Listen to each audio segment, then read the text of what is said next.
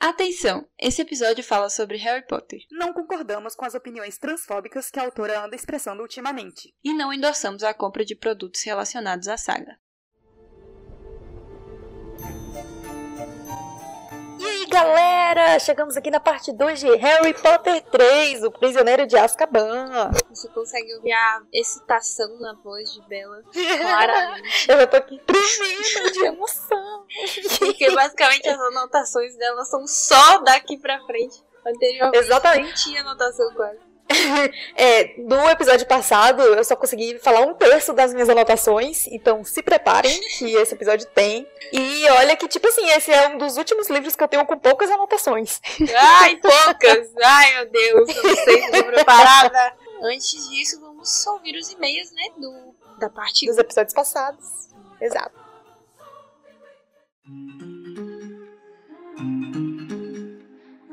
E aí, galera, estamos mais aqui nessa semana. Para ler os e-mails do episódio passado. A gente não recebeu tantos Isso mesmo. Isso sim é uma crítica para os Ovcats. Vocês estão me decepcionando. Acho que a gente tem que voltar com a. Com xingamento. É só assim que o povo funciona. Funciona na base do ódio. Todo mundo tomar no cu. Quem não, quem não mandar feedbacks é corno. Pronto. Isso, pronto. 20, 20 feedbacks no mínimo. no. Muito bom, muito bom. Um, feedback que a gente recebeu foi o da nossa fã número um, que comentou sobre o áudio dela que foi parar no episódio Uhum. passado, né? E aí ela falou que ela queria ter caprichado melhor pra mandar o áudio do. É, fui citado, mas. Na minha humilde opinião, já caprichou perfeitamente, porque foi autêntico, foi maravilhoso, foi lindo, Foi espontâneo. foi espontâneo, foi, foi genial. E ela ainda falou que ela não sabia que ia pro ar, né? Então, tipo, foi mais espontâneo ainda. assim. Apesar de que devia saber, né? Porque a gente posta todos. Mas, todos, fique vocês sabendo. Se você mandar áudio pra gente, Não, não, vai não sair. fala isso não. Fala isso não, que aí o povo para, pô. Tem que. É verdade, fazer na gente. Pode mandar áudio. né? Ah, vai ser todo no sigilo. Sigiloso. sigilosos com local. É, E ela também falou que O Prisioneiro de Azkaban é o livro favorito dela. E, tipo, eu acho que daqui pra frente é só livros favoritos. Porque, ai meu Deus, é tão bom. E, gente, vocês vão ver a minha emoção ao falar desse episódio. Verdade. Mas aí ela, ela também falou, né, que ela gostou que a gente comentou sobre a depressão, que são os dementadores e tal. E eu acho que a gente ainda falou mais ainda sobre isso nesse episódio. Mais profundamente, né? Então, espero que gostem. Principalmente ela, porque ela enviou feedback. E vocês que não enviaram feedbacks, assim, Podem né? tomar no cu. Exatamente. pegar um cu e tomar nele. Tirou as palavras da minha querida boca. O outro feedback que a gente recebeu, que não é um feedback sobre o episódio, na verdade é uma pergunta sobre da onde veio o meu nome Auri, e que é meu nome do podcast. né? Que cho- fiquem chocados. É um pseudônimo. É, então, é, Quem É diria, hein? ela perguntou se era de um livro do, das Crônicas do Matador de Reis, e é realmente dele. E se você nunca leu, leia, porque é muito bom. Inclusive, é um dos livros que eu quero. Tipo, como o primeiro livro quem decidiu foi a Bela, o próximo vai ser eu, e um deles é, é essa saga. Quando a gente acabar Harry Potter, se algum dia a gente acabar. Eu prefiro que seja essas crônicas de não sei o que do que Senhor dos Anéis. Provavelmente vai ser Senhor dos Anéis. Ô, gente, me salvem de Senhor dos Anéis, pelo amor de Deus, eu imploro. Não vão, não vão. Eu, ninguém me salvou de Harry Potter. Oxe, Ninguém você não salvou. precisava ser salva. Harry Potter te salvou. Então, ninguém precisa te salvar de seus anéis. Senhor dos Anéis vai te salvar. Ai, meu Deus. É difícil ter, assim, no ciclo social, um cinéfilo nerd, Senhor dos Anéis. Ai, meu Deus. Ai, Mas enfim, né? É. Esses foram os feedbacks, mas a gente também queria falar a respeito de um detalhezinho pequeno, né? Que percebemos depois de 12 episódios. A gente basicamente percebeu que a gente não está se apresentando nos episódios. Tipo assim, falar "Ah, eu sou a Al e eu sou a Bela. A gente só fez isso no primeiro episódio. Então, tipo, pra quem chegou depois, Estão ninguém perdidos. sabe os nossos pseudônimos, né? Tipo, não faz a mínima ideia. Quando eu chamo você de Bela ou quando você me chama de eu fico tipo, hã? Que- Pior ainda quando a gente sem querer se chama do nome certo. É. E aí as pessoas ficam, quem?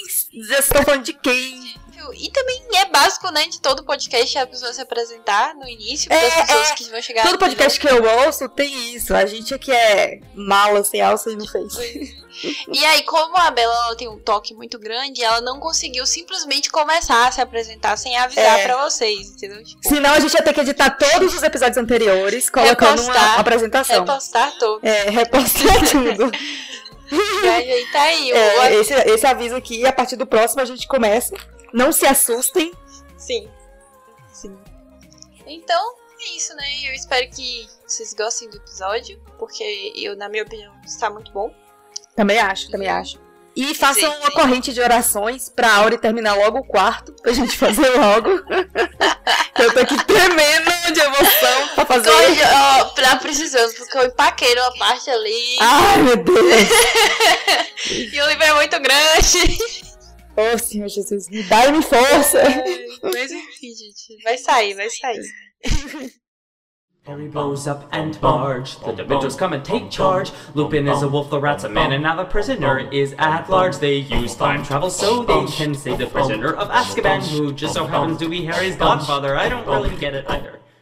Então, pra começar, a gente parou no capítulo 10, no último episódio, que era Isso. sobre o Harry descobrindo que o Sirius Black, em teoria, matou. Matou não. Matou o Pedro Pettigrew e matou seus pais em consequência, né? Que tava todo É. triste. Amigo deles.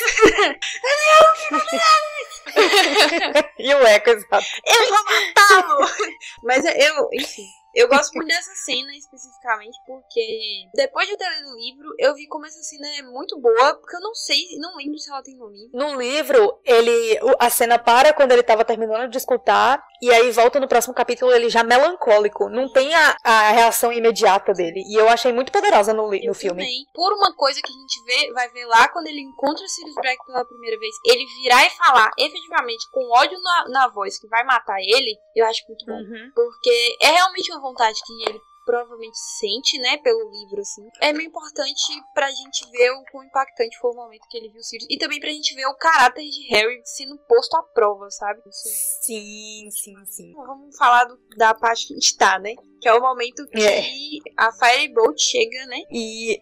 Ai, gente, é- eu tenho muitos, muitos sentimentos conflitantes a respeito disso, porque assim, por um lado, véi, Hermione faz tudo, ela tá 100% certa, foi o Sirius Black que deu. Só que como eles não conhecem Sirius Black e tal, ela acha que aquilo ali pode estar enfeitiçado e tal, e ela vai e dedura pra McGonagall, véi. E se eu fosse Harry, véi? Véi, eu, sei, eu, eu entendo tanto que eles param de falar com a Hermione nesse momento. Porque eu eu ia encher de murro, Eu véi. Porque, tipo assim, Migs, não é a escolha dela, sabe? Tipo, por mais que ela Não, esteja amiga, certa. mas ela, eu acho que a atitude dela é a mais correta possível.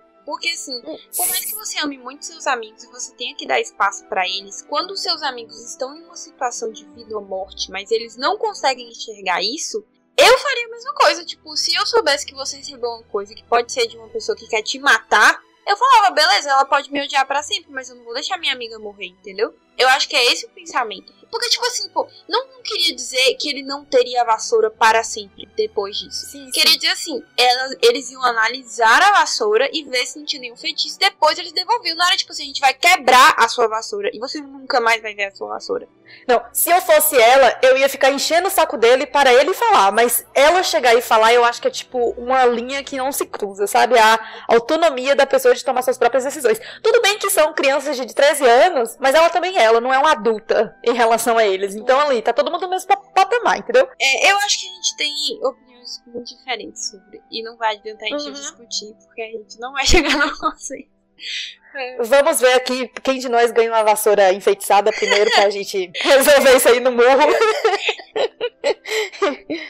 Antes disso, acontece uma coisa bem legal que assim, o Harry, no momento que ele ouve sobre os Sirius e tal, ele pega um álbum que ele ganhou do Hagrid. Uhum. Eu acho que ele ganhou no Aquele primeiro. no primeiro, né? Ele vai procurar uma foto de Sirius. Porque assim, tipo, as fotos que ele vê de Sirius é do Sirius acabado, né? Tipo, muito magro É. e tal. E aí ele encontra uma foto do casamento dos pais dele, nesse álbum de fotos do Hagrid, que o Hagrid deu pra ele. E ele vê, Uhum. tipo, o Sirius do lado, super sorrindo, super feliz. E é uma parada que meio que deixa ele mais mal ainda, né? Porque ele vê que É. realmente parecia que o Sirius estava muito feliz pelo aquele momento com os amigos, né?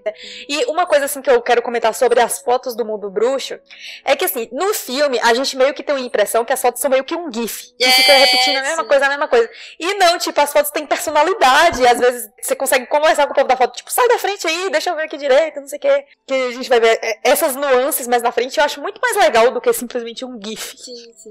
Ah, aí antes de todo o Uso da Vassoura, eles vão visitar o Hagrid, né? É, tipo assim, Harry tava na intenção de ir pra lá pra perguntar a Hagrid das coisas de Sirius, né? E aí, quando eles chegam, eles descobrem que o, o Hagrid recebeu uma carta lá do Ministério falando que o bichinho vai ter que ser analisado e ele vai ser julgado lá na Corte do Unção para eliminação de criaturas perigosas. Aí, ele basicamente fala que é muito difícil uma criatura que vá pra isso não morrer. Ainda mais sobre, o, sobre a influência de, de Malfoy, né? Que ele vai fazer a questão que, que ele seja sentenciado. Uma coisa que é triste porque isso não tem filme, de certa forma, essas comissões, sabe? Esses negócios de tipo É, a burocracia. É, e que, sabe, tem no filme, mas assim, eu não sei se é uma coisa que não dá pra explorar muito no filme pra não ficar chato. Mas eu acho legal, sabe? Tipo, que tenha. Faz parte do mundo, sabe? é Faz parte do universo de Harry Potter. Eu acho legal também. Aí acaba que o, o Harry não pergunta nada do Sirius, porque o Hagrid já tá muito triste, chorando e tal. O mínimo de discernimento ele tem, né? E ele ainda fala, tipo, é como se eu estivesse de volta a Azkaban, que eu achei muito pesado. Caralho, Hagrid. Exatamente. Tanto é que eu acho que ele. Eu não sei livro que ele fala que, tipo, uma das coisas que ele revivia lá em Azkaban era quando ele teve que entregar Norberto. É, é, é que ele tem, tipo, um, um parágrafo bem grande, assim, falando, porque o, o, o Harry pergunta pro Hagrid se lá era muito ruim. Acho que por se sentir culpado por ter falado que provavelmente o Sirius não sentiu nada em Azkaban, né, alguma coisa assim. Sim, sim. Aí o Hagrid fala que ele nunca esteve num lugar assim, que ele pensou que ia endoidar, e olha que ficou três meses. Pois é. Não 12 anos. Ele lembrou o dia que foi expulso de Hogwarts, o dia que o pai dele morreu, o dia que eles tiveram que mandar a Norberto embora. Aí que a pessoa não consegue mais se Exatamente. lembrar de quem é depois de algum tempo e começa a achar que não vale a pena viver. Eu tinha esperança de morrer durante o sono. Tipo, o Hagrid falou isso, sabe? O Hagrid, Que é um velho. bebê. Uhum. É isso, né, velho? E olha só, o, o que a Hermione fala que é muito importante, que ela fala assim, mas você era inocente. E aí Hagrid fala, isso não importa pra eles. É tipo, Os dementadores não estão nem aí. exatamente, tipo assim, é, é gente lá pra eles se alimentarem de, de memórias, então eles estão lá comendo memória e foda-se se é inocente ou não. Assim, uma coisa que é muito estranha pra mim é que, assim, no livro e no filme, pouco, aparenta que os dementadores têm racionalidade mínima. Sim, sim. Só que você olhando pra eles, não parece que eles têm. Porque às vezes eles falam como se eles tivessem conversado com os dementadores. Conversando. aham. Ou como. Sabe? Como que você conversa? É, porque assim, os Dementadores, por mais que no filme eles sejam uma, visualmente representado muito bem, é que nem eu te falei, Dementadores são basicamente como pessoas, assim, sabe? Tipo, só que eles estão, né, todo no darkness e, e na, na capa, e eles não andam, eles é, deslizam e tal, mas eles não são simplesmente um, um, um lençol preto voando. Aí, eles têm, assim, é, é- é uma sociedade de Dementadores, eles pensam, eles têm é, alianças, porque eles são contratados por Azkaban, né? Eles não estão lá, tipo, ah, eu vou ficar aqui de boas. Não, é tipo, Azkaban resolve contratar os guardas e são os dementadores. Então eles têm o mínimo de, de que uma sociedade tem, né? Racionalidade, comunicação e tal. Seria interessante ver esse negócio de conversar. Porque assim, no filme nem dá pra imaginar você conversando, sabe? Eles parecem. Aham. Sei lá. Mas eles ah, não tem como eles não terem racionalidade. Porque eles vão atrás, eles ficam em lugares, sabe? É. Eles são os isso. guardas Exato. de uma prisão. Exato. Tem alguma lembrança? Deixe que tome conta de você. Fique bem relaxado. Depois diga o feitiço Expecto Patronum. E aí, depois disso, tem o Natal, né? Que aí ele ganha a vassoura. Insiro aqui a parte que a gente falou da vassoura. É. E aí, tipo assim, o, tudo bem que você concorda que eles ficaram com raiva da Hermione, mas precisava ter ficado com tanta raiva por tanto tempo. Precisava, precisava sim. Coitada, a bichinha tava lá destruída. A bichinha ficou sofrendo. É, é, o dó. Coitada da Hermione, velho. Porque ela, ela nesse, nesse livro, os meninos só, só maltrata ela. Depois desse negócio É. vassoura, tem um negócio que o Rooney fica com raiva dela por causa do bichinho. Tipo assim, a bichinha tá lá morrendo pra estudar todas as matérias. Várias partes do livro falam que ela tá super cansada, acabada, não aguenta mais. E aí os amigos dela ainda brigam com ela e ela não tem amigos. E, e tudo por motivos que não necessariamente foi culpa dela. Eu não sei se é porque eu gosto muito dela e E também você concorda com ela, aí ainda piora a situação. É, eu, eu também faria o mesmo, né? Porque eu realmente tenho essa visão de, tipo, é, independente do meu amigo ficar com raiva de mim, independente dele me odiar, eu não, eu não vou me sentir bem se, por exemplo, a vassoura fizesse mal pro Harry, e eu sabia que poderia fazer mal pra ele, e eu só deixei acontecer por, sei lá, por medo de perder um amigo, nesse sentido de amizade, mas aí eu perdi meu amigo porque ele morreu, tá ligado? É muito. é eu prefiro perder a amizade e saber que a pessoa tá bem do que perder um, um amigo efetivamente, porque ele morreu. Compreensível. Mas já falei que a gente vai resolver isso no soco. E aí, quando ele recebe a vassoura, fica um mistério, né, de quem deu pra ele. Ele, fica achando que foi o Dumbledore, ele fica achando que foi o Lupin, ele fica achando que não sei o que. Eles acham que foi o Lupin que mandou pra eles, mas tipo, o Lupin mal pode comprar né, o roupas. bichinho, coitado. Ah, sim. Aí eles estão lá no jantar de, de, de Natal, né? E tem pouca gente em Hogwarts, que a maioria do povo foi pra casa e tal, e tal, e tal. E aí depois chega a Trilone. E aí ela fala assim, que ela não vai se sentar, porque quando 13 pessoas sentam-se juntas na mesa, a primeira a se levantar morre. Mo- É a que vai morrer primeiro. Só que, o que que acontece? Existe um, um, um fun fact sobre isso, que é o fato de que Perebas, ou seja, Pedro Pettigrew, já estava nessa mesa. Então já tinham 13. E a primeira pessoa que se levanta é Dumbledore, que é o que morre primeiro. Então, assim, Trelawney, perfeita, sabe de todas as coisas. Não vou nem argumentar. Aí, depois disso, o, o Harry, né, que ele já tinha combinado com o Lupin pra treinar, aí o Lupin fala que ele precisava descansar, porque em teoria ele tava doente, mas na verdade é porque provavelmente ele virou um, lobisomem. E uma coisa que eu gostei muito do livro, que assim, me- eu me incomodo com personagens que vivem e do nada tão poderosos. Tipo assim, sabe? São poderosos muito rápido. E no filme, o Harry consegue fazer um patrono relativamente bom, de primeira vez. Só que Uhum. no livro, ele, no primeira aula, ele tenta, tipo, umas cinco vezes e não consegue. Não consegue. Uhum. E o Lupin fala pra eles pararem por hoje, porque todas as horas ele desmaia, né? Isso é legal, sabe? Que ele teve que fazer isso Uhum. várias e várias aulas pra ele Uhum. efetivamente conseguir um pouquinho, sabe? Tipo, ele vai melhorando de É. pouco em pouco. Isso, isso é muito mais legal do que pá. Exato. Uma coisa que eu queria comentar sobre isso, já vindo aqui no, no sentido de que dementadores, depressão, é, problemas psicológicos e tal, uma coisa que eu reparei muito dessa, nessa última leitura que eu fiz é que Harry tem muito um sentido de autossabotagem. Porque tem hora que ele realmente, tipo assim, por mais que ele queira aprender, ao mesmo tempo ele também quer ouvir a mãe dele de novo. É a única forma que ele tem de ouvir a mãe dele de novo. Então ele, às vezes, tem essa autossabotagem de perder contra o Dementador, de não conseguir fazer o patrono pra ouvir a mãe dele. E isso é muito pesado, velho. Esse conceito de, de você se autossabotar nesse nível, sabe? De, tipo, se entregar pra depressão pra poder reviver um negócio que dói. Só porque é o único contato que você tem com aquela lembrança e, tipo, sua mãe, sabe? Sei lá, eu acho isso tão pesado que eu- dessa vez que eu li, eu fiquei tipo, caralho, velho. Harry autossabotador na depressão. Porque aí depois da mãe ele ouve a voz do, do pai, ele fica. É, é, É, muito pois doido é. isso. Isso deve ser até um- uma metáfora pra quando a gente. Às vezes a gente tá muito triste, assim, quando a gente tá. Algum sentimento de depressão, né? É, e a gente se entrega. Não é que você gosta de ficar triste, mas você efetivamente procura coisas pra te fazer triste e não tem, não tem nem como muito explicar, sabe? Até porque a gente não, eu não É. sou psicóloga, então. Mas a gente, eu, eu sinto que a gente tem esse negócio de você procura que as coisas te deixem triste também, sabe? Sim, sim. Qualquer acontecimento pequeníssimo, você imagina um milhão de coisas Você se entrega. piores, né? Você se entrega e você quer que aquilo te deixe É. triste de certa forma, sabe? Talvez seja. Posso estar falando merda, mas talvez seja uma metáfora pra isso, sabe? Claro que no, sim- no- na situação aqui específica dá pra entender um pouco o conceito, mas na vida real é muito menos lógico, entre aspas. É, outra coisa que também a gente tem um pouco mais insight a respeito da cena, né, que quando os pais de Harry morreram. Sim. E o detalhe é que primeiro Voldemort chega dentro da casa e eles percebem. O pai de Harry fala: "Vai cuidar de Harry, eu tento defender aqui". Só que ele não tinha nenhuma varinha na mão, sabe? Então assim, Não foi nenhuma questão de tipo, eu vou lutar contra ele e vou ser herói. Foi um negócio de tipo assim, eu vou tentar aqui É, fazer É, alguma coisa.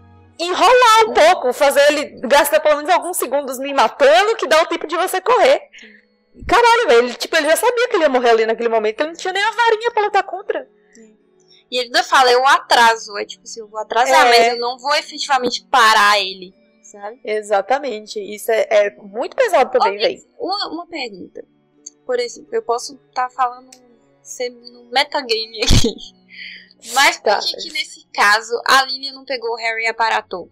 Eu acho que nem deu tempo, amigos. Tipo assim, boa pergunta, sabe?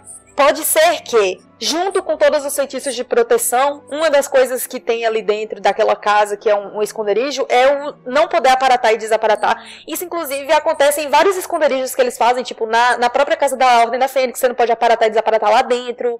Já pensou se Voldemort simplesmente chegasse e aparatasse no quarto de Harry? Não ia dar certo também. E eu acho também que a questão do tempo, a questão de, tipo, aparatar é difícil, vai que ela aparatava e deixava metade do corpo de Harry pra lá. Caralho. Então, assim, é é foda. Eu eu acho uma boa pergunta, mas assim, não, eles não chegam a falar sobre isso, mas eu acho que faz parte do, do mundo, do, tipo, do- da proteção que eles colocam, Por isso que sabe? eu falei, pode ser um pouco tipo aqueles nerds chatos, sabe? Fazer esse tipo de pergunta. Porque se eles estivessem fazendo isso, não teria história, sabe? Tem que ter história. Então, tipo. É, esse é o motivo. Harry, você vê o jeito que aquela fera sanguinária dela estava sempre na espreita. E o Pereba sumiu. Talvez devesse aprender a cuidar melhor dos seus animais. O seu gato o matou. Não matou? Matou. Aí, logo depois disso, o Neville. Oh, gente, meu bebê. Ele vai entrar no negócio da Grifinória, só que ele anotou todas as senhas num papel. e ele perde esse papel. E eu, eu entendo porque eu também faria o mesmo. É isso que eu ia falar. Ô, amigos, isso é tão tu. Desculpa, Eu mas sei, eu tipo. E aí, tipo, ele anota e ele perde essas, essa folha. E isso é importante pra uma coisa que a gente vai descobrir. E aí, nessa hora que o Perebas, ele some, né? Efetivamente, ele some. Sim. E aí o Ron fica achando que foi o bichinho que matou o Perebas. E aí não vou falar com o Hermione nunca mais na minha E o detalhe, que tinha um pouquinho de sangue no lençol de Ron. E aí o Ron pensa assim, ah, então Perebas comeu e ainda que olha a evidência. Sim. Aí tem o- a batalha contra o, o. E aí é o momento que a gente conhece a Cho. Que ela é a apanhadora da Corvinal. Por que?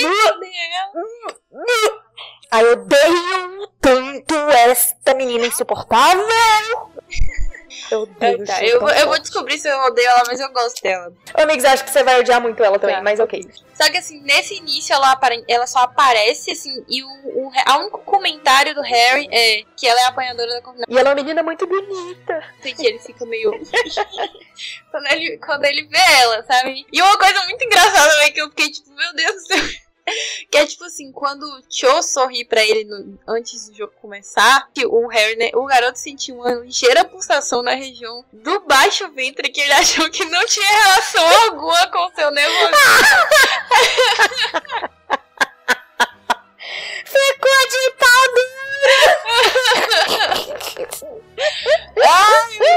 Essa parte Ai, meu Deus. é muito bom. A menina só sorriu pra ele, velho.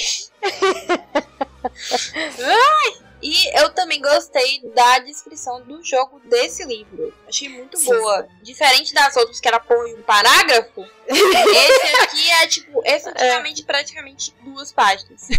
É, não. Eu não sei se você lembra quando eu tava comentando no Twitter que eu tava lendo Harry Potter 3, que alguém pegou e respondeu assim: Ah, esse é o livro que tem as melhores partidas de quadribol. E tipo, sim. Mas eu anotei aqui, assim, isso que é um jogo, caralho. Que eu fiquei, porra, finalmente. E o jogo é bem legal, é bem interessante.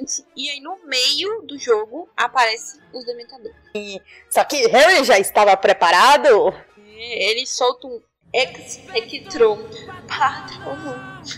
Que eu acho que ele consegue porque ele tava muito nervoso pra esse jogo, né? Basicamente, Uhum. principalmente por causa do Unk. E aí, no momento que ele tava, tipo, praticamente pegando o pomo, a Cho vira e fala: Ai meu Deus, E aí o Harry, eu achei isso muito engraçado, que tipo assim, o Harry olha pro pomo, pega a varinha que ele botou no- na bota faz o espectro patrono, vira de volta e pega o pomo. Tipo assim, ele nem pensou, sabe? Ele só fez. E pela, por ele já tá com a emoção, tipo, caralho, eu vou pegar o pomo, eu vou ganhar o jogo e tal. É por isso, basicamente, que ele consegue fazer um espectro patrono Sim. muito bom, inclusive. E o detalhe é que já é corpóreo. Só que ele não viu o patrono dele porque ele tava focado em outra coisa. Mas É, o- o, patrono dele foi corpóreo. E o detalhe é que não eram dementadores. É Draco.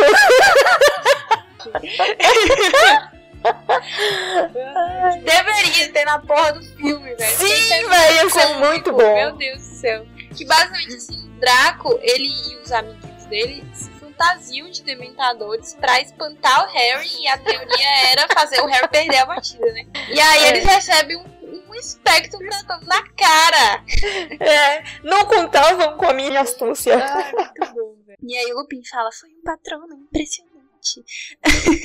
Exatamente. E aí o Harry fica super feliz, né? Ele até esquece um pouco dos Sirius, porque tanta coisa boa, ele ganhou a partida, ele fez o Draco se foder. E aí, logo depois do jogo, aparece o Sirius Black no dormitório da Grifinória. Que é Aí então temos o detalhe. Primeiro, Ron estava dormindo, então ele tenta atacar o Ron, só que não é Ron. Aí eles, eles imaginam que, tipo assim, ele só não sabia qual era a cama de Harry. E a ideia dele era atacar Harry, não Ron, mas errou a cama. E quando eles vão tentar falar, ué, como é que Sirius Black entrou na porra do dormitório? Aí temos o quadro, né, que é o Sir Cadogan. Ele falou assim: Eu não tive escolha, ele sabia todas as senhas do ano. Eu troco a senha mil vezes e, tipo, ele sabia todas. Como é que eu ia não deixar ele entrar? Claro que eu deixei ele entrar. Aí, quando foram descobrir, foi a lista de Neville, gente. Porque ele chega e fala bem assim, ele leu assim um pedacinho de papel. Aí a Megano, quem foi? Quem foi a criatura absurdamente tola que anotou as senhas dessa semana e as largou por aí? Ô, gente. Eu ainda botei aqui do lado, protege meu bebê, gente. Não deixa, ele é um ursinho. O dó de Neville. E ele ainda levanta a mão, velho. Ele, ele que fala que foi ele. Ele é Coragem do. Grifinório. Mas assim, efetivamente eu acho que o Sirius roubou do Neville. O Neville não perdeu, sabe? Não, Migs, olha só o detalhe. É Crookshanks que rouba de Neville. É o gato. Hum, Entendeu? É, é que já tava em liga com verdade. Sirius e aí ele pega e rouba Então. pra Sirius. efetivamente foi roubado. O bichinho não perdeu, né? Então para É. de botar a culpa no bebê. Mas uma coisa que eu adoro é que, tipo assim, do nada tá todo mundo prestando atenção em Ron. E aí ele começa a contar a história de bravura e coragem que ele enfrentou sozinho, Sirius Black. Sim. E é muito bom que o próprio Harry fala que, tipo, ele que tava acostumado É. a receber tanta Uhum. atenção, né? E de repente é o Ron que tá recebendo toda a atenção. E eu fico, tipo, feito, toma na cara, toma na cara. Exatamente. Otário. Os senhores Aluado, Rabicho, Almofadinhas e Pontas apresentam seus cumprimentos ao professor Snape e. e pedem que ele não meta seu nariz absurdamente grande no que não é da sua conta. Aí o, o Hagrid manda um bilhete Sim. pro... Pros dois. Tipo assim, o Ron acha que é pra ele contar a história de bravura e coragem É. dele contra Sirius Black. Mas não é. é pra dar um xinga. Sim. Não, e na verdade, assim, eles vão e eles se sentem mal porque eles lembram que eles não ajudaram Isso, isso. o Hagrid. A dupla, né? A dupla especificamente. Com o negócio do bichinho. Eles prometeram ajudar ele e esqueceram. Exato. E enquanto isso, Hermione, cheia de tarefa, cheia de aula, cheia de negócio, ainda tá ajudando o bichinho. E ele também é o que dá a bronca, né? Que você falou sobre os dois com a Hermione. Sim. Tipo, ele vira e fala: como é que você pode botar a culpa na menina por um gato com Sim. um rato? Não é culpa dela. Exatamente. É, o- é a natureza do gato, né? Em É, teoria, porque né? assim, não foi verdade, mas mesmo que fosse. E ele ainda fala: pensei que vocês davam mais valor à amiga do que vassouras e ratos. Velho, pesado. E assim, eu sinto que o Harry, ele tem a intenção de Sim, voltar. mas por causa do Ron. O Ron tá muito magoado por causa do Perebas, né? Tanto que quem vai falar com a Hermione depois dessa bronca é o Harry. O Harry que vai falar com ela e tal. Só que ela tá bem ocupada e tá bem triste. também? Exatamente. Eles continuam na briga. E Hermione sabe que Harry já estava afim de ir para Hogsmeade de novo, na capa da invisibilidade, usando o mapa do maroto. E ela vira e fala: se você for de novo, eu vou dedar. Eu vou dedar. Eu amo esse conceito de dedar. Aí o Ron fala assim: Você tá ouvindo alguém conversar, Harry? Eu não tô ouvindo nada. Ai, gente, é típico. Aí o Harry, mesmo depois que a Hermione fala isso, ele vai tentar ir pra É, Hogsmeade. com a capa da né? visibilidade. E se ele vai pelo. Porque assim, uma coisa que a gente não falou no episódio passado é que o jeito que ele vai pra Hogsmeade é por um túnel, que não tem no filme, não aparece Sim, túnel no filme, mas no livro efetivamente ele anda num túnel, fica andando alguns minutos e tal. Porque é nesse, nessa vez aqui que ele, que ele começa a pirraçar Draco e ficar jogando bola de neve e tal. Só que aí o que que acontece? A capa da invisibilidade é, sai da cabeça de Harry. E aí Draco vê a cabeça de Harry e corre pra contar pra Snape. Porque assim, antes dele ir pra Hogsmeade, o Snape fala com Isso. ele. Só que aí o Harry usa o mapa pra meio que despistar o Snape e conseguir. ir, né? Exatamente. Só que ele já tinha visto, então ele já tava meio que. Na cola de Harry. Sim. E eu gosto muito de, de quando ele fala assim: Senhor Potter, como você estava aqui se a sua cabeça estava lá em Hogsmeade? Ai, meu Deus. Só que aí eu, assim, eu falei no outro, mas eu acho até um pouco mais o Snape se suportar Hum. e tal. Um dos motivos dele ficar na cola do Harry por causa de Hogsmeade especificamente é porque ele também tá preocupado, eu acho. Sabe? Tipo, sim, sim, sim. Ele não quer que o Harry saia, sendo que tem uma porra de um assassino perseguindo o cara, né? Exatamente. Ele não gosta de Harry, mas ele tá na missão de proteger o Harry. Então, é... mas enfim, eu tenho algumas anotações sobre Snape aqui, que é mais tipo assim, umas perguntas retóricas que eu gostaria de deixar no ar. Porque nesse momento, Snape e Harry, eles, eles meio que ficam batendo papo, batendo papo entre aspas, né? Tipo, trocando farpas. Snape, ele fala muito de James, fala, ah, James era um filho da puta e não sei o que e tal. Claro que a história de Snape a gente só vai poder conversar de verdade no sétimo, mas eu quero já ir construindo, né? Que é o seguinte: primeiramente, Snape, ele tem um psicológico fudido. Fudido, fudido, fudido. Ele é uma pessoa que absorveu traumas e virou uma pessoa tóxica por causa disso. Mas se a gente for pensar nos traumas que ele teve, uma das coisas que me dói muito é imaginar o Snape tendo que ser colega de Lupin. Lupin fazia parte do grupinho que machucava o Snape.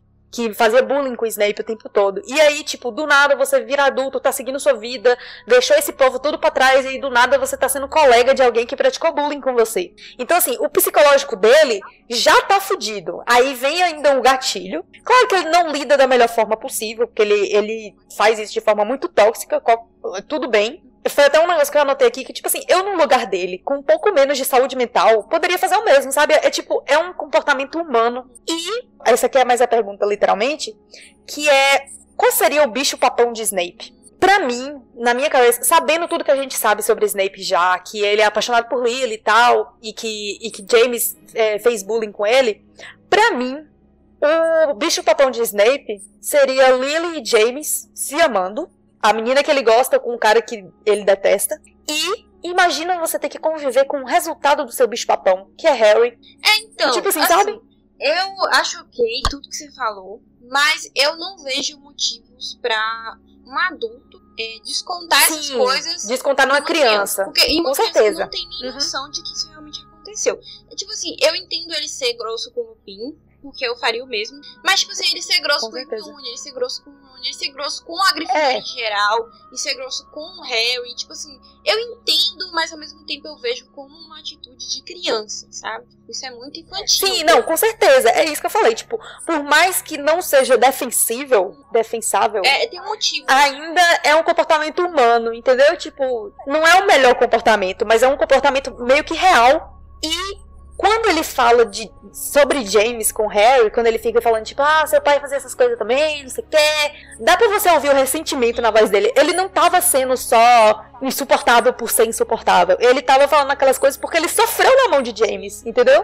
É complicado. É, e assim, o negócio é que o Dumbledore conta pro, pro Harry que o pai de Harry salvou a vida de Snape. E aí nesse livro a gente descobre que, na verdade, o pai do Harry que fez o Snape estar em risco de morte. Ele fala que o pai do Harry pegou uma, uma peça e basicamente salvou a vida dele porque senão ele ia ser expulso. Se arrependeu. É, não, e também porque Uhum. ele seria expulso se ele não. Se o, o Snape efetivamente morresse, né? Sabe? Eu acho que tem esse sentimento também com o Snape. Tipo, ah, seu pai não me salvou porque ele queria me salvar. Ele salvou porque ele sabia que ele ia se fuder se eu, mor se eu morresse. Exatamente, exatamente. O Harry fica meio em choque, né? Por causa disso. Uhum. E o, o- esse é o momento que, assim, tem no filme essa, essa discussão, não desse jeito, mas é exatamente a parte que o, o Snape pega o mapa e aí aparece aquele negócio. Isso. O senhor Moffat gostaria de deixar registrado que o seu espanto de que o idiota desse calibre tenha chegado a professor. Sabe? Tipo, vai falando várias coisas assim.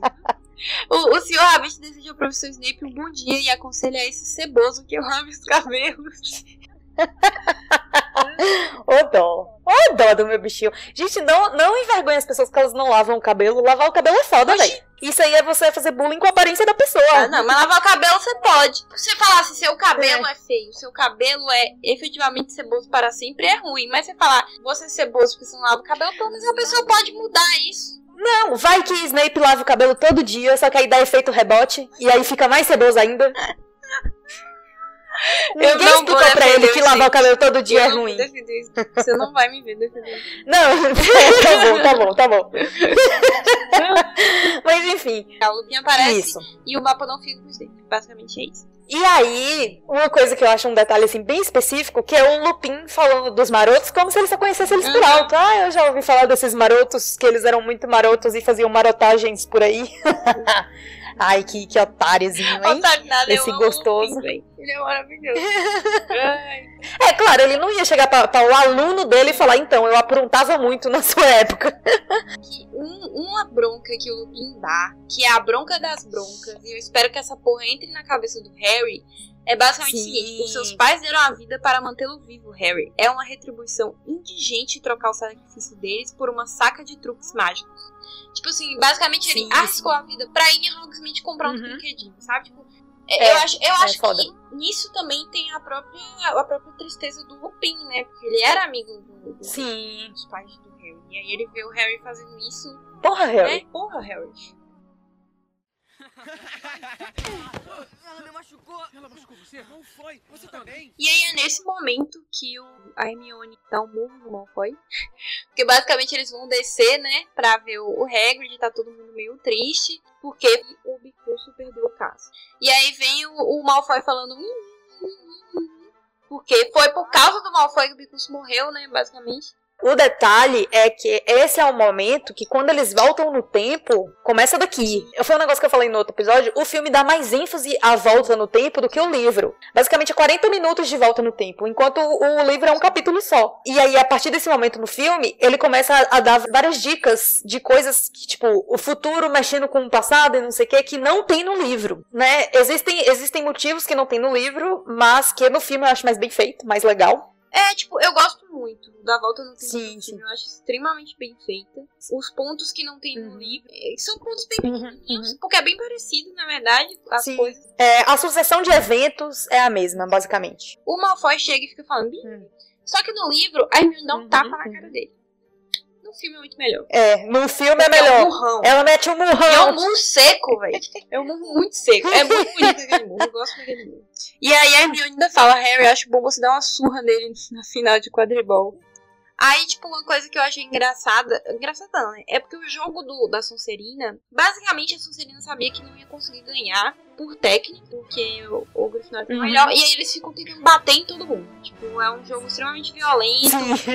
Tenho uma parte que eu achei engraçada, mas eu, eu fiquei meio ocupada de achar engraçado. Porque o, um cara meio que pega o, o bastão de atingir o balaço e bate na cabeça da menina. Acha, tipo, fingindo que era o balaço, sabe? Tipo, achou que era o balaço, mas.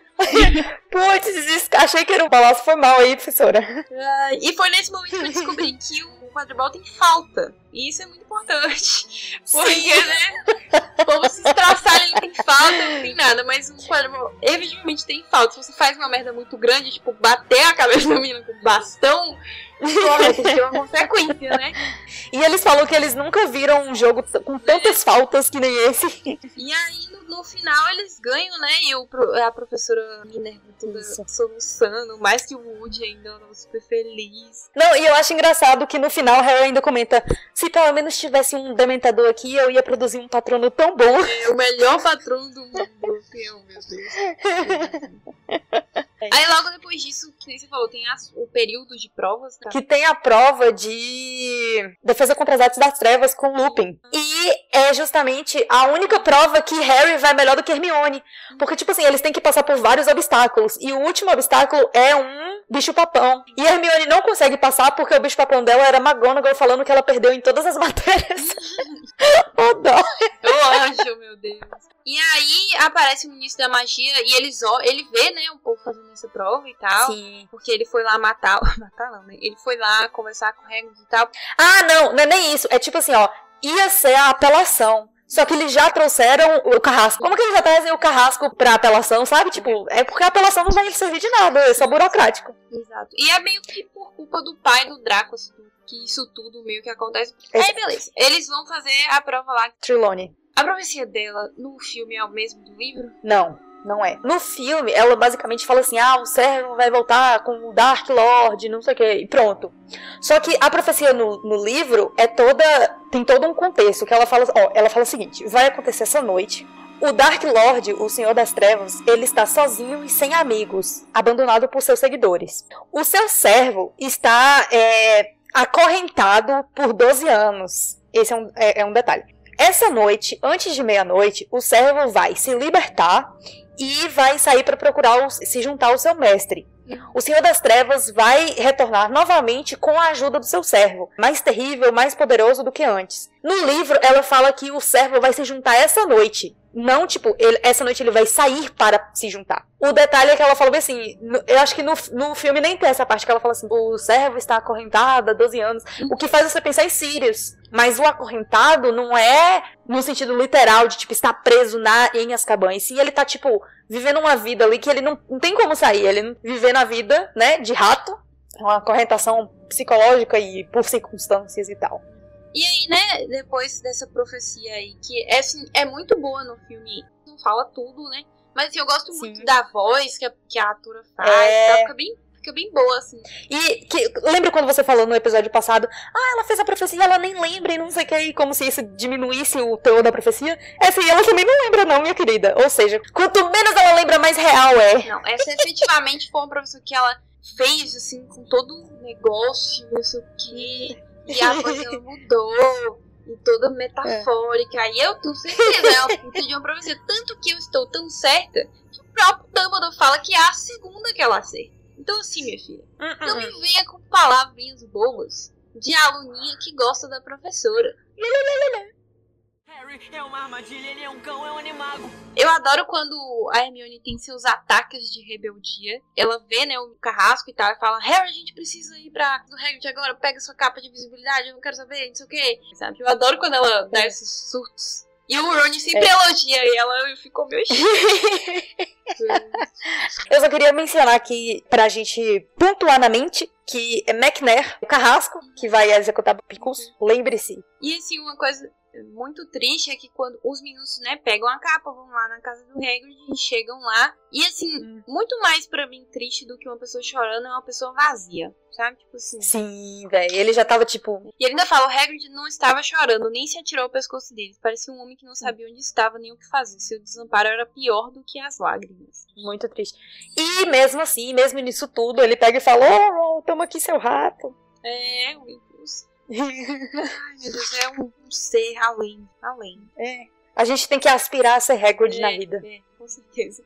E aí, é, no filme, é o momento que, em teoria, a Hermione joga uma pedra nela mesma, né? Pra ela ver que Sim, o ministro tá chegando. E no livro Tá a diferença é que eles veem o ministro chegando. exato. Não tem pedrinha nenhuma. Eu gosto da pedra, eu acho que é melhor.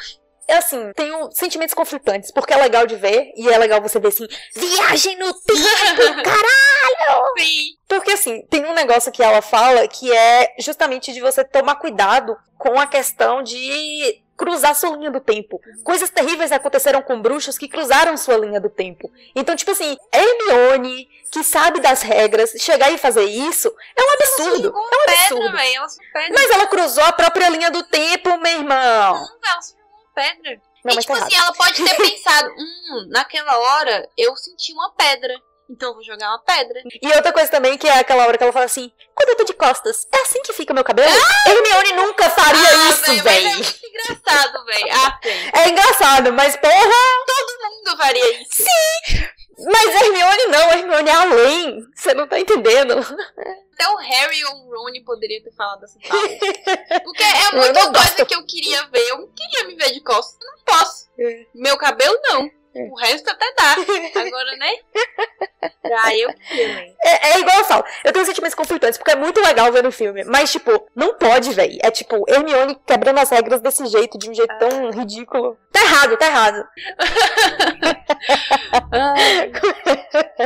Mas aí. Eu gosto que o negócio do, do murro na cara de Malfoy aconteceu nesse dia, porque a gente tem o prazer de ver duas vezes. É verdade. Bom ponto. De vários ângulos. É, de vários ângulos.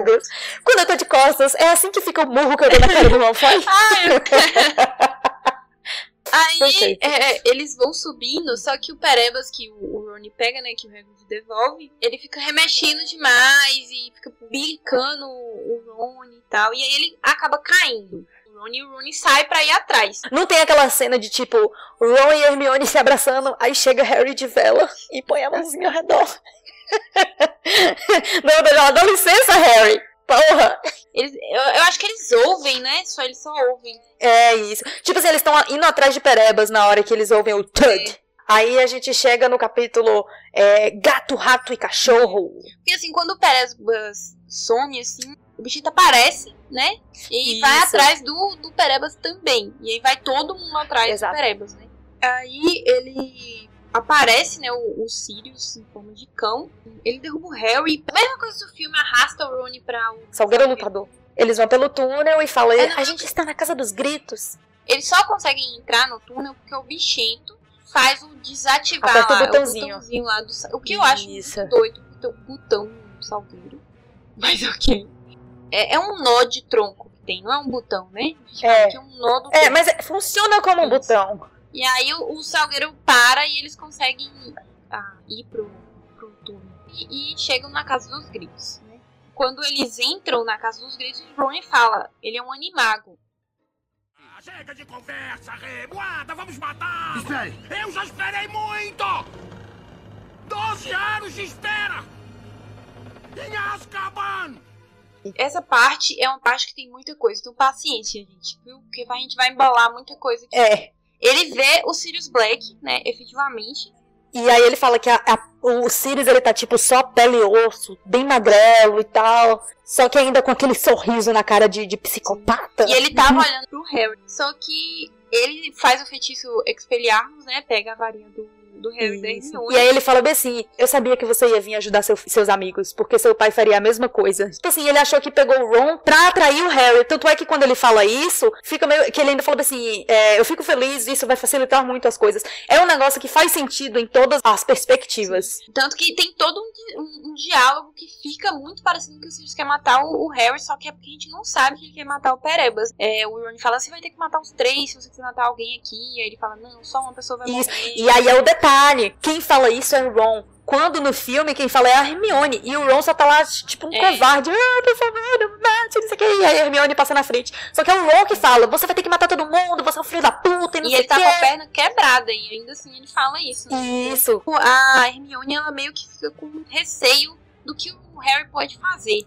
O papel dela na cena meio sim, que é sim. essa. Tipo, ela não quer que o Harry seja massacrado, né? E o Harry fala como se ele fosse Exato. matar o Sirius e não tem quem vai parar ele e tal. E enquanto o Harry, Harry tá brigando com o Sirius, ela tá tipo, Harry, fique É. quieto. Aí ele fica, ele matou minha, minha mãe e meu pai! Eu vou matá-lo! Não sei o que. É meio lógica, assim, tipo assim, você está na frente de um bruxo Sim, muito mais poderoso que a gente. A gente é só crianças de 13 anos, né? Então, tipo assim, não adianta você Exatamente. ficar falando, eu vou matar, vou matar pra um assassino, sabe? Então, tipo, Harry fica quieto, né? Tipo, não, não, É. Exato, não exato. provoca o cara. Mas Harry tá nem aí, eu quero é mais é provocar mesmo. Eu vou matar esse filho da puta. É uma coisa que me dá muita agonia, é que, tipo assim, o diálogo que eles têm é agoniante. De tipo assim, porra, para de falar em É. metáfora, Sirius. Fala logo que você quer matar o rato e não o Harry. Ele fica tipo, não, eu esperei tempo demais para isso. Não. É muito bom. Não, mas, ó, tipo assim, um negócio que eu ia falar sobre o caráter de Sirius. Ele não é uma pessoa lógica, ele não é uma pessoa que quer fazer o certo. Ele é uma pessoa obsessiva. Foi isso que salvou ele Eu de não acho que Azkaban. não tem a ver com caráter também, sabe? Por mais que tenha também. É, assim, não. você passou 12 anos em Azkaban, pô. Você não tem capacidade mental mais pra nada. O único sentimento que ele tem é a vingança. É, não, é a obsessão, velho. É a obsessão. Ele tá doido, velho. Ele enlouqueceu, entendeu? Tipo, você não dá pra. Tipo, se tivesse. Se as outras coisas não tivessem acontecido, as outras pessoas não tivessem chegado. É, o, o Harry nunca ia saber que o Sirius era uma pessoa boa no final. Isso. Ele não tá a fim de provar. Ele tá a fim de matar e pronto. Ele tá endoidou. Ele endoidou. Ele Exatamente. endoidou. Ele tá maluco, entendeu? Harry acusa ele, ele fala assim: "Você matou os meus pais". E Sirius ele fala: "Eu não nego isso". Não é porque ele ativamente matou os pais, mas porque ele se sente culpado a respeito. É. Porque foi ideia dele trocar o negócio que a gente vai falar um pouquinho mais na frente, mas tipo, foi ideia dele toda a- a- as, as consequências do- dos eventos. E antes, ele efetivamente faz mal físico pro Harry. Tipo assim, ele pega a garganta do Sim. Harry e. assim, seria o nível de. Ele mataria o Harry pra matar o Perebas. Sabe? Tipo, Sim, ele tá tão exato, exatamente. Porque Uhum. ele esperou tanto tempo, né? Por isso. Que ele aperta a garganta do Harry até o Harry ficar sem ar. o cara tá uhum. realmente doido, sabe? Aí Ai meu Deus, eu tô emocionada que eu amo essa parte do livro. O Sirius tá com a mão na garganta do Harry. A Hermione meio que dá um Um signal. E aí ele derruba as varinhas, derruba o Harry e tal, e eles conseguem pegar a varinha. E aí é o momento que o Harry tem a oportunidade de matar o Sirius. Tipo assim. Isso. Que é que nem você falou, é o momento que, é- que ele fala, você matou meus pais. E Uhum. o, o Black, mesmo com a porra da varinha na cara dele, ele fala, não nego que matei, mas se você soubesse a história completa. E aí é o momento que o Harry tem dúvida se ele mata ou não o Sirius. Eu acho que se, tipo, o Sirius não tivesse falado isso, ele mataria. Eu não acho que a preocupação do Harry, assim, tem um pouco disso, mas a preocupação do Harry não é totalmente eu vou me tornar um assassino. É a preocupação, tipo assim, como assim tem mais sobre isso? Como Sim, assim? exato, exato. Ele já não sabe nada na da vida dos É. pais, né? Como assim tem uma história a mais? E aí que é quando o, o Sirius começa a falar coisa com coisa. Você vai se arrepender se não ouvir, você tem que entender. Mas, aí temos um negócio que eu anotei aqui tão lindo, que é, é, o bichento ele pega e pula em cima do coraçãozinho assim de Sirius, e pra não matar Sirius eu fico, oh, meu ficar, É muito fofinho, tipo, ele basicamente eu morro por esse, por esse lobo. E aí o Sirius fica, sai daqui! Exatamente. E assim, Ai. é um momento muito caótico esse momento, né? Que, tipo, o gato pula e aí eles ouvem um barulho. E aí quem tava lá embaixo era o Lupin. E o Lupin entra. Só que o Lupin entra igual no filme e faz expelharmos no Harry e na Hermione. Então, novamente, sem varinhas, o, o Lupin já chega falando, onde tá ele, Sirius? Então, tipo assim, Uhum. esse momento, o Harry fica tipo assim, caralho, o que que tá acontecendo? E aí é, É. um caoticismo absurdo que começa nesse momento. E nesse momento eu fiquei extremamente agoniada Puta. quando eu tava lendo. Muita coisa acontecendo. E todo É, mundo não. gritando. E ninguém fala nada com nada. E é um monte Eu de fico gente- puta porque, tipo, ninguém deixa ninguém explicar nada. É e aí fica um. No filme, Harry vê escrito Peter Pettigrew no mapa. Harry não vê porra nenhuma. Quem vê é Lupin. Por isso que ele vai até a Casa dos Gritos. Porque ele viu. Na verdade, ele viu Harry, Hermione e Ron e não vê Hagrid. Ele, ah, tudo bem, ele tá em ver Hagrid e tal. Só que aí quando eles voltaram, eles voltaram com Peter Pettigrew, que é o é, Perebas, na mão de Ron. E aí ele fica, oxi, como assim? Aí que ele foi de encontro à galera. E assim, uma coisa que parece um pouco no filme, pelo menos mim, é que o Lupin já sabia há muito tempo que o Sirius Uhum, era culpado. uhum. Só que ele sabe nesse momento, porque ele fala, pô, Isso. então se Pedro Pettigrew não morreu, Alguma coisa de, de errado não está certo. Então, tipo assim, ele vira pro Black e é um negócio bem legal, porque ele fala, tipo, o olhar dele, a intensidade parece estar tentando ler a mente do Black. Sim. E aí eles se Exatamente. abraçam. E aí é o, o ápice pra Hermione, que ela fala, eu não acredito nisso! Porque ele- Você, eu te protegi, não contei pra ninguém, ele é um lobisomem! Você descobre que a Hermione já sabia que o Sim, Lupin era um lobisomem, porque ela faz tudo. Ela faz tudo. exatamente. E aí o Lupin fica, não, Hermione, calma, por favor, me escute. E aí começa aquela toda de confusão de novo. E aí ninguém fala, todo mundo, Uhum. como assim? Não, não! Berrou Hermione. Ai, gente, é, Ele! é muito caos. Ele é Ah, lobisomem! Eu eu, eu anotei gigante aqui, para de gritar! Vem, eu anotei aqui, ó, ódio de criança que sempre acha que sabe tudo, ódio, cala a boca, deixa eles explicarem, idiotas. Ah! Porque assim, Migs, o fato. Tipo assim, eu nunca, nunca entendi direito porque que ela fala assim: ah, não, eu não vou acreditar em você porque você é lobisomem. Tipo, foda-se, sabe? É só uma característica. Mas a verdade é que, no mundo bruxo, lobisomens, eles são é, excluídos da sociedade. Ninguém confia em lobisomens. É justamente o detalhe, entendeu? Então, tipo assim, ela meio que aceita o estereótipo. Você é um lobisomem, eu não posso confiar em você. O que é meio triste, né? É, até, tipo assim, ela não tava nessa vibe, mas no momento que ela achou que ele tava dando motivo pra não confiar, ela já pega e associa isso. Ah, você é um lobisomem, eu não vou confiar em você. Ele começa a explicar, né? Ele começa. E finalmente você dá um respirar, ela tá explicando. É, Mas aí. mas aí. Ah, calma. Aí ele fala que é, ele viu no mapa do Maroto, que você falou o Pedro. Uhum. Aí o Harry fica, ai, você sabe mexer no mapa do Maroto? Aí ele fala, como assim? Eu claro que eu sei. criador do mapa. O aluado, porra, me respeita. Exatamente.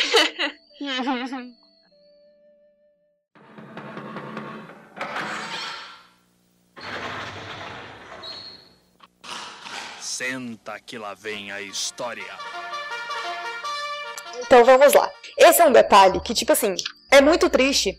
Que é um, um dos momentos mais importantes da história e não tem no filme. No filme, eles, eles não explicam que, que Perebas é um animago, eles não explicam a relação que tem entre os quatro. É, tudo começa com Lupin. Lupin, quando ele era criança, ele foi infectado por um lobisomem. E o lobisomem, ele- se ele te morde, você já vira um lobisomem automaticamente. A não ser que ele te coma aí você morre, mas enfim. E aí, quando ele era criança, por causa de todo esse preconceito que tem na sociedade contra lobisomens, ninguém quer lobisomem por perto, porque são animais perigosos e não sei o que, e não sei o que. O Lupin, ele achou que ele não ia poder ir pra escola. Só que foi logo quando Dumbledore assumiu o papel de diretor. E aí o Dumbledore ele vira e fala: Não, ó, na minha escola você tem espaço e a gente vai tomar precauções pra você não colocar os outros alunos em perigo quando for no momento de você virar lobisomem. E aí o que, que eles fazem? Eles instalam o Salgueiro Lutador por causa de Lupin e fazem a Casa dos Gritos. Aí eles criam toda a lenda de que a Casa dos Gritos tem muitos fantasmas e tinha os gritos horríveis lá dentro e acontecia várias coisas. A própria comunidade de Hogsmeade que ouvia esses gritos perpetuava essa lenda. O que era ótimo porque fazia as pessoas não irem para a Casa dos Gritos com medo. E aí durante as transformações de Lupin, ele se escondia dentro dessa casa. Ele era levado pra lá nas noites de lua cheia, colocado dentro dessa casa dos gritos.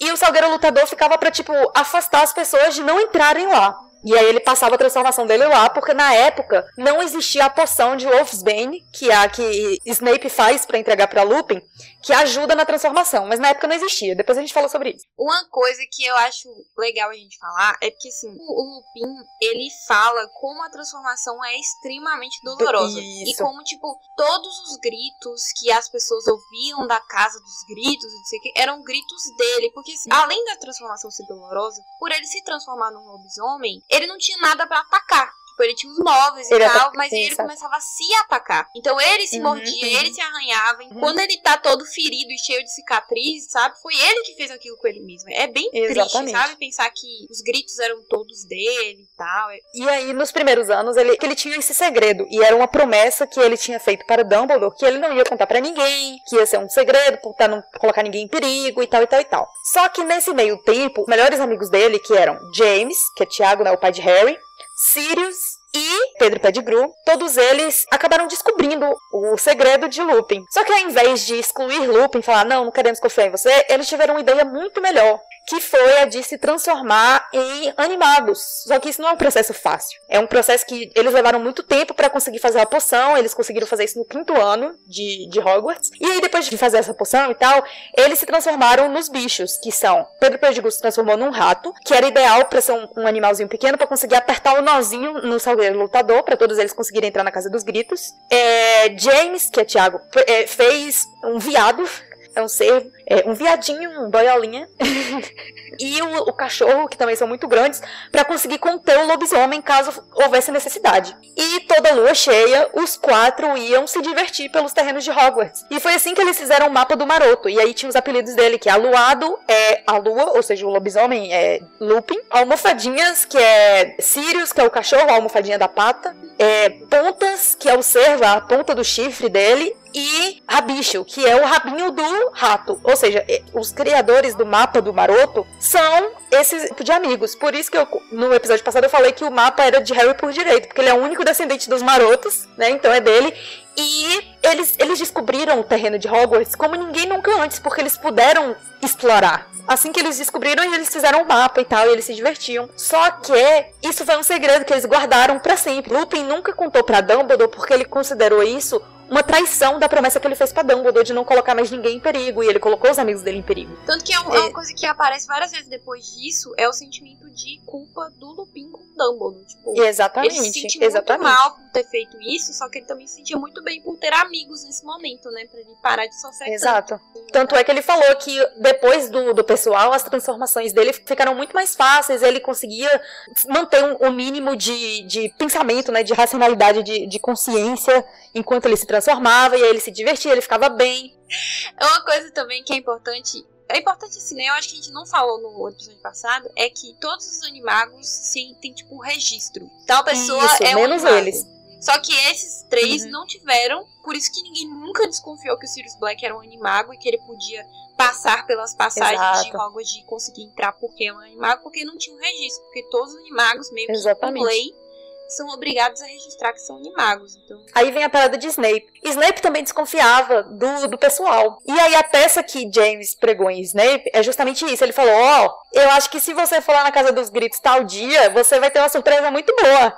E foi Sirius, não foi o Thiago. Sirius achou que seria divertido contar a Snape que ele só precisava apertar o nó do- no tronco da árvore com uma vara longa para conseguir entrar atrás de mim. Para de odiar tanto o Thiago. Ah, tá. Mas aí, nesse meio tempo, quando eles viram que Snape ia realmente se fuder, porque ele ia entrar lá e ia dar de cara com um lobisomem, aí o Tiago meio que falou: Não, peraí, não é assim. E aí foi essa história aí que, que Dumbledore acreditava até então, que era a, o porquê que Snape detestava tanto e tal. Enfim, essa, essa parte a gente já conversou bastante. E aí o que que acontece? Durante todo esse ano, é, Lupin foi contratado por Dumbledore e Snape virava pra Dumbledore e falava: Olha, não confia nele. Eu acho que ele tá em liga com, com o Sirius, porque eles, eles eram amigos quando crianças e tal. E tipo assim, por mais que Lupin não estava ajudando o Sirius, ele também em nenhum momento chegou pra Dumbledore e falou: Olha, Dumbledore, aconteceu isso na minha infância e ele é um animago, e é por isso que deu, deu merda aí. Ele não falou isso porque ele achou difícil confessar a traição que ele fez com Dumbledore. E é justamente o fato do Sirius ser um animago que ele não sentia tanto os efeitos do Dementador. Não é porque ele era um psicopata, era porque ele era um animago. E aí, quando ele achava que estava muito, muito horrível, ele só se transformava. Os dementadores, eles não enxergam, então, assim, ele- eles sentiam que a alma estava fraca, a, a, a presença ali estava fraca, e eles só imaginavam que era porque Sirius estava doente, não porque Sirius estava transformado. No belo dia que ele teve a obsessão suficiente, quando ele descobriu que Pedro Pettigrew, que, que ele viu Pedro Pettigrew na, na coisa de jornal, e falou que ele era o, o pet de, de Ron, que Ron estava em Hogwarts e tal, ele criou essa obsessão de que ele ia matar o Pedro Pettigrew. E aí, com isso que foi crescendo nele a vontade de lutar contra, ou, ou de sair daquela situação, né? Que é o, negócio que o Dementador tira de você. Com isso nasceu, porque não era um pensamento feliz, então não tinha como os Dementadores comerem aquilo. Então ele é, se alimentou disso, entre aspas, e conseguiu fugir de Azkaban por ser um animago. Ele, é, Azkaban é numa ilha, então ele nadou, nadou, nadou. Aí vem as explicações das partes do livro, que ele, a primeira coisa que ele fez foi dar uma olhadinha em Harry, que é quando ele encontra, antes de ir no Noitebus Andante, ele vê o Sirius, né, o Sirius viu ele e tal, aí quando ele chegou em Hogwarts, finalmente, ele foi ver a partida de Harry no quadribol lá e tal. E aí depois tem todas aquelas coisas do livro que a gente vai entendendo retroativamente. E aí, com toda essa explicação, que não tem no filme, de nada, galera. Vamos aí. Ai, eu cheguei. Tirou um pezinho. Eu tive um orgasmo aqui agora. Ai, Ai, eu estou relaxadinha.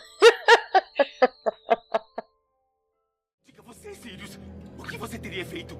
O que você teria feito? Eu morreria! Eu preferia morrer a trair os meus amigos!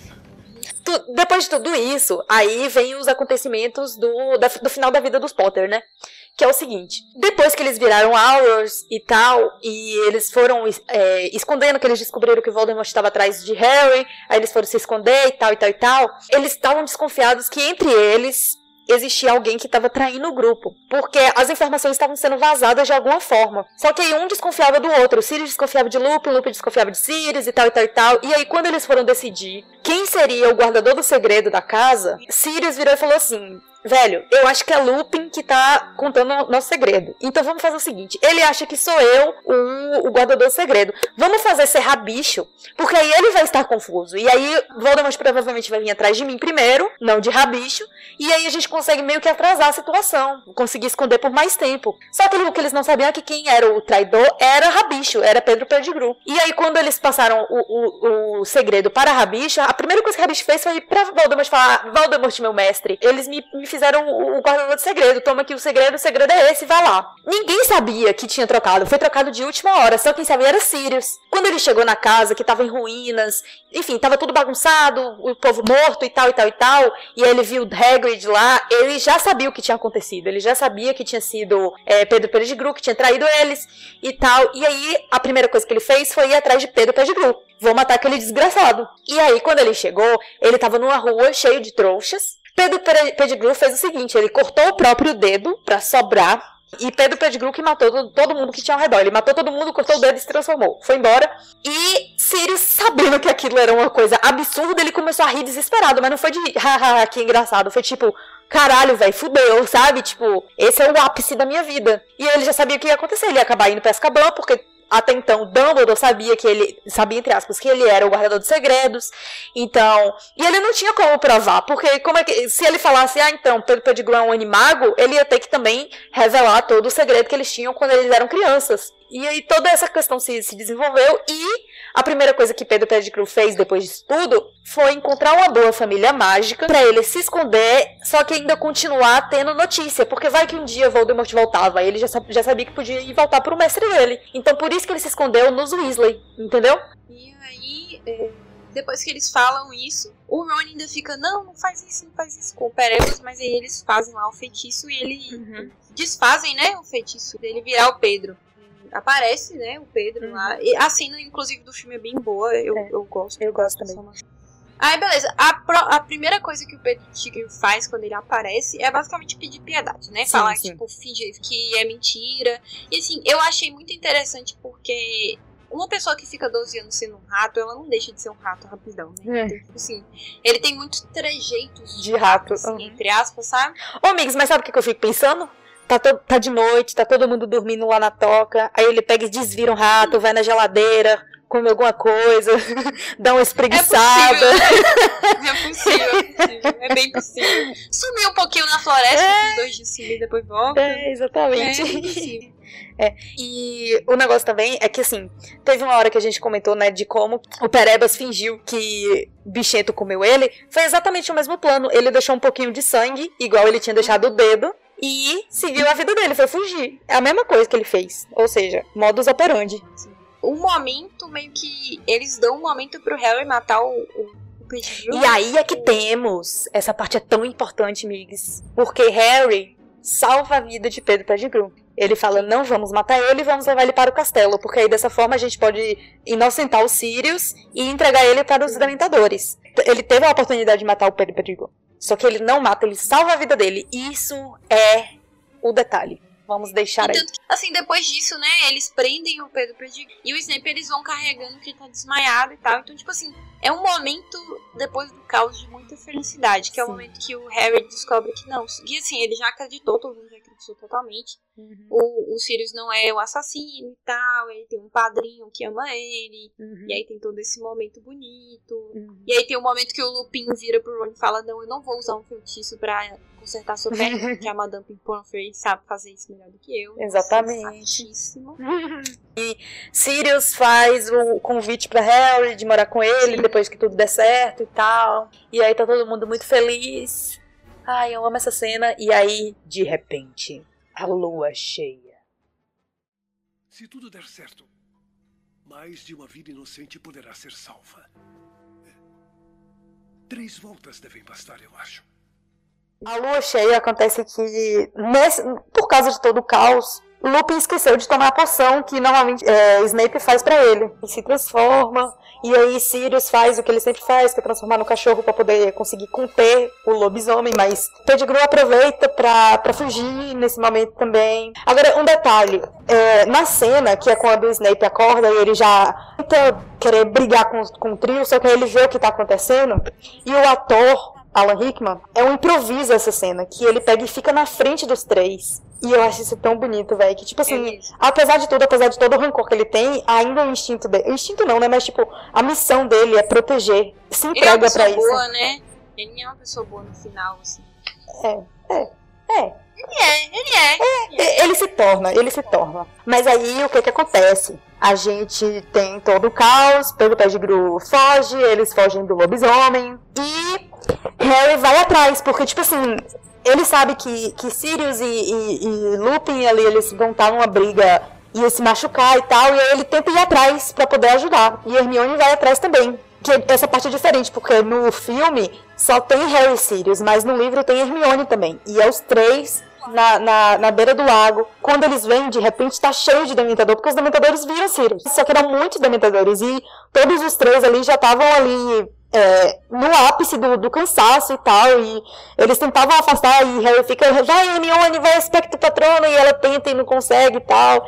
Ele vê Sirius é, é, quase levando beijo e tal. Então, assim, momentos de tensão ele já não consegue, mas aí na hora que ele tá perdendo a consciência, ele vê um patrono corpóreo do, do cervo. O pai dele era um cervo, que quando se transformado no animago, então ele, pela intuição, ele acha que quem fez aquele patrono foi o pai dele. Aí ele fica com aquele. Sentido, né? Faz sentido, faz sentido. E o detalhe aqui é o seguinte: lembra que todo mundo fala assim, ó, Harry, você é a cara do seu pai, a não ser os olhos, que é o olho, os olhos da sua mãe.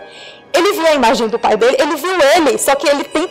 Tipo, ele realmente é parecido com o pai dele, entendeu? Então quando ele viu, ele lembrou das fotos e tal, ele achou que era o pai dele. Ainda mais com o cervo. E faz muito mais sentido no livro. É, no livro. a gente sabe a história dos animagos. de tudo, Exato. Então, tipo, ele pensou, porra, se tá os três vivos, por que, que será que meu pai não tá vivo também? Com, na forma de Exatamente. animago, sabe? Exatamente. E aí, tipo assim, é um, é um pensamento que fica sendo, assim, é, entre aspas, a obsessão dele. Ele, ele, a partir desse momento no livro, ele fica, eu vi meu pai, eu vi meu pai, eu vi meu pai, eu vi meu pai e tal. E no filme isso meio que é como se ele tivesse tirado do cu, ah, porque é uma pessoa aleatória, eu vou achar que é meu pai. Mas no livro isso faz muito mais sentido. E, tipo, Sim. Se eu não tivesse, né, eu assisti Já filme, sabia. eu Uhum. poderia pensar, talvez, é possível, né? É tipo, ele possível. poderia ter virado um animago. Aí logo depois disso, né, eles desmaiam e aí efetivamente conseguem se pegar Sirius, o Harry, todo mundo, né? Que... E aí o que acontece é que ela- ele acorda o Harry no hospital, tá o Ron e a Hermione lá também. Eles estão efetivamente bem, né? É, o, o Harry e a Hermione, eles só estão um de chocolate, que é Uhum. muito bom. Uhum. O ministro tá lá e começa a falar que o Snape vai ganhar uma segunda classe de Ordem de Merlin lá. Por ter capturado o. Sirius. E aí eu escrevi gigante aqui, eu te odeio, foda-se. porque, tipo, eu fiquei com muita raiva do Snape, porque ele começa a se vangloriar, sabe? Como se ele Uhum, fosse um uhum. fodão. Ele Exato. descobriu. E ele não quer nem saber da história e do que, que Uhum. ele se podia Hum. ter um outro lado.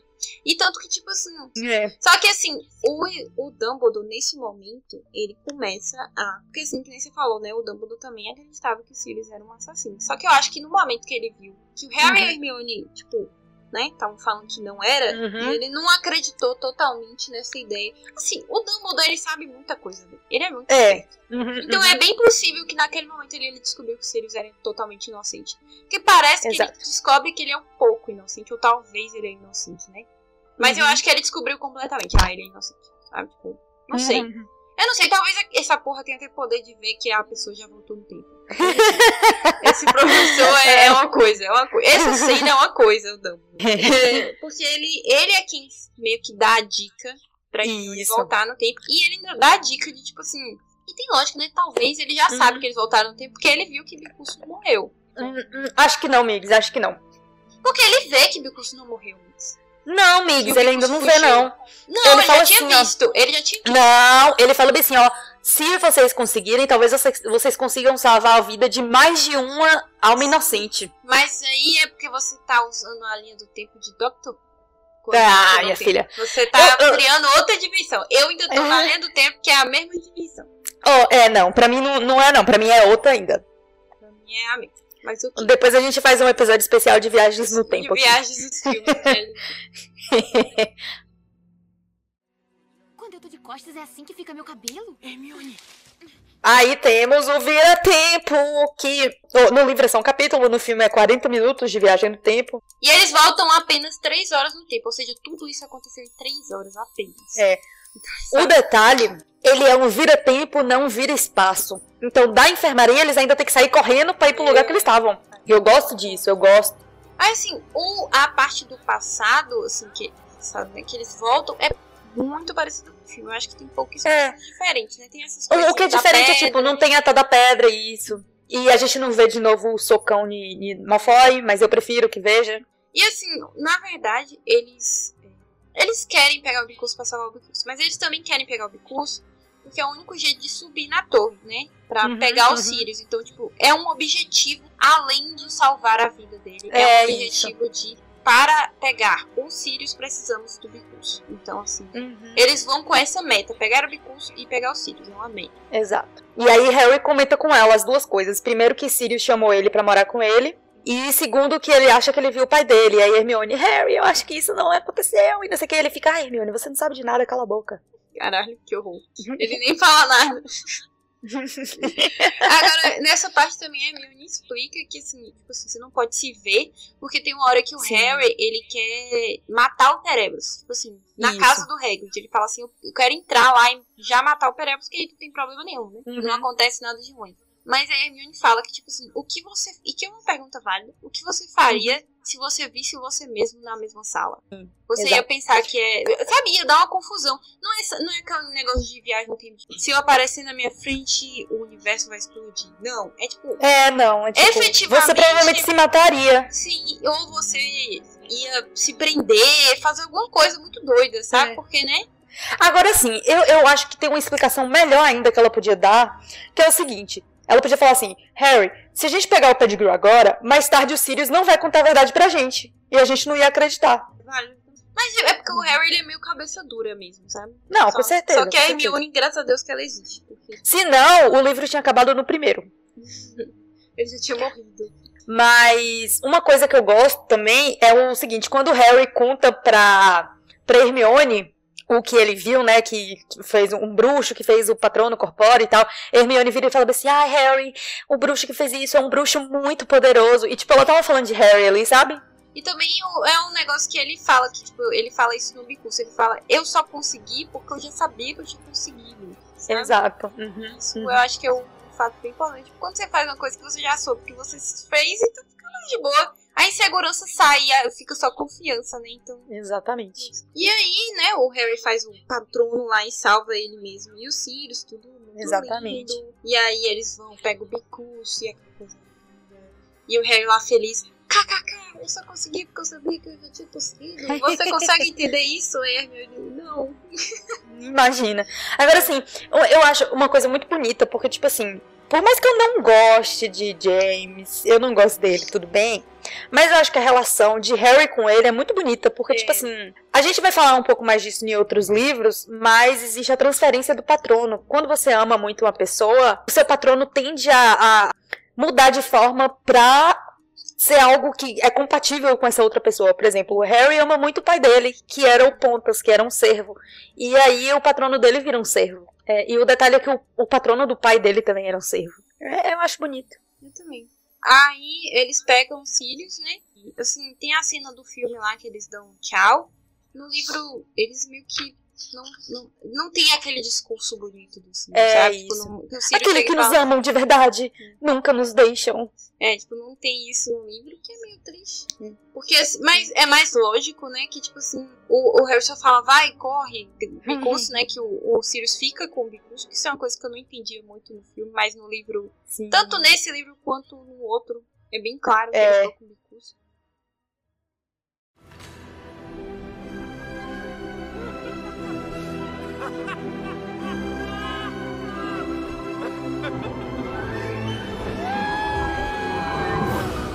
E aí, eles voltam, né? E o, o Dumbledore tá lá fechando a porta na hora que eles chegam.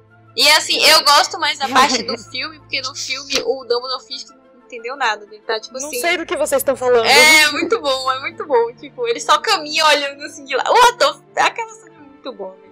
Esse filme, esse livro, ele já é um pouco mais dark do que os outros. Ele já é mais interessante que os outros.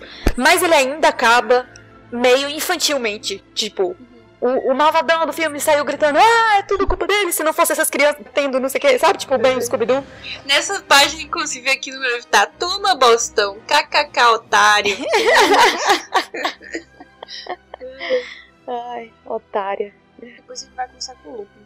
Na sala. Isso, isso, isso. E aí ele encontra o Lupin lá arrumando as coisas e tal. Tem uma, uma coisa que o Lupin fala que é muito linda, que é tipo assim, Harry, é, ele fica, ah, eu fiz, mas não deu em nada, não sei o que. Ele falou assim, véi, você, você ajudou a descobrir a verdade, tipo, e por enquanto isso é mais que suficiente e tal. E no final das contas, Pontas andou de novo pela noite, não sei o que. E eu, eu acho isso tão bonitinho, porque foi a, é a última vez que os marotos estavam todos juntos nos terrenos de Hogwarts, sabe? Tipo, E o, e Sim, o Lupin, tipo, ele, ele vai sair porque ele é um lobisomem, né? E aí as pessoas. Que o Snape vai falar pra porque ele é um babacão. Ele vai falar pra todo mundo É. que o Lupin é um lobisomem. E aí ele fala: ah, nenhum pai vai Sim, querer que eu, que eu ensine. Então eu vou poupar o Dumbledore desse problema. E vou sair É. logo. É exato. muito tristezinho porque, tipo assim, aí você vê o preconceito das pessoas com lobisomem, né? Porque assim, Sim, o Lupin não fazia mal a ninguém, velho. Pois é, foi o melhor professor de Decate. E aí, basicamente, depois que ele tem essa conversa, que é bem legal, tipo, é uma conversa filosófica, né? Sobre tudo que aconteceu e sobre os Sirius. O Harry entra no trem pra ir pra casa e recebe uma carta na- Uhum. da corujinha mais fofa do mundo, É, que é uma que por enquanto ela ainda não foi nomeada, mas o nome dela é Pigwidgeon. E ela é muito fofinha porque ela é bem pequenininha assim. Aí o Sirius. Que é, ele recebe uma carta do Sirius. E aí ele explica que só achou ela e tal. E que ela tava super feliz em entregar a primeira carta dela. Ela é muito fofa por isso. E aí ele explica que foi ele que deu a Firebolt pra ele. E que. E a Hermione fala, tá vendo? Eu sabia. E aí ele também dá autorização pro Harry de poder ir pra Hogsmeade. Tipo, Que ele fala que pra Dumbledore isso ia ser suficiente. Agora eu vou me despedir. Sei que nos encontraremos um dia. Até lá, mal feito, feito. acabamos, É, então. acab- Temos agora as perguntinhas de todo todo episódio. Todo final de Harry Potter a gente tem as, as perguntinhas básicas. Vamos lá. Qual a melhor cena?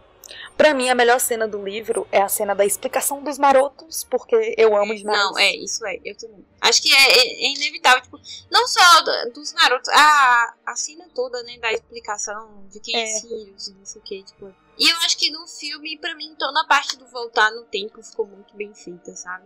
É. No filme, eu acho que é o murrão que Hermione dá em Draco. Então tá na, na parte do voltando no tempo, então. É, exato. É, a pior cena. Tem muito pouca cena ruim, velho. Tipo, Não conseguiria dizer uma pior cena. pra mim, no filme, é Harry usando lumos em casa. O absurdo. Mas no livro, cara, no livro eu acho que seria só o, o, o tanto que ele aguenta da tia Guida, velho. Tipo, É. as coisas que ela fala eu acho que eu teria explodido muito antes. É, mas aí não seria, tipo, pior cena, seria, tipo, o pior momento para aguentar. Tipo, É, é porque é, é muito bom, velho. Tipo, não tem uma coisa ruim, assim, Não, é nesse, esse nesse livro, livro, nesse filme. Falar uma coisa ruim, assim. Não que seja uma obra-prima, mas, tipo, se uma coisa ruim, É, eu não sei falar.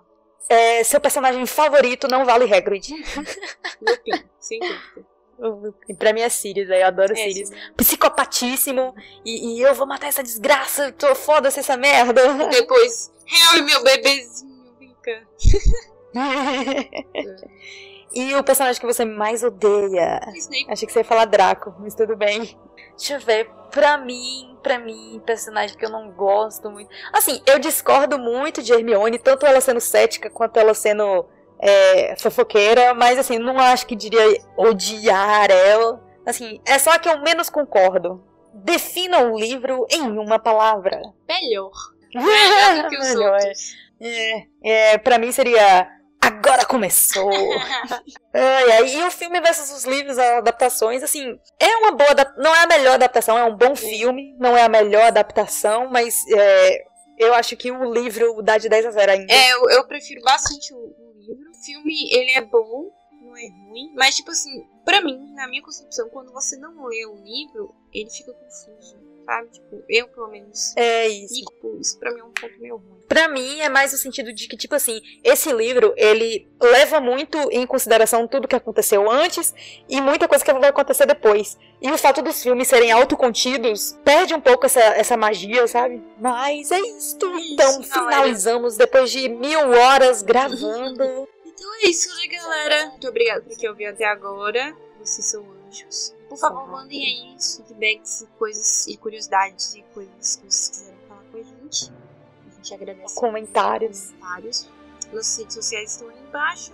Exatamente. Não se esqueça de curtir, compartilhar, ativar o sininho. Beijinhos, então, gente. Bye bye. Tchau.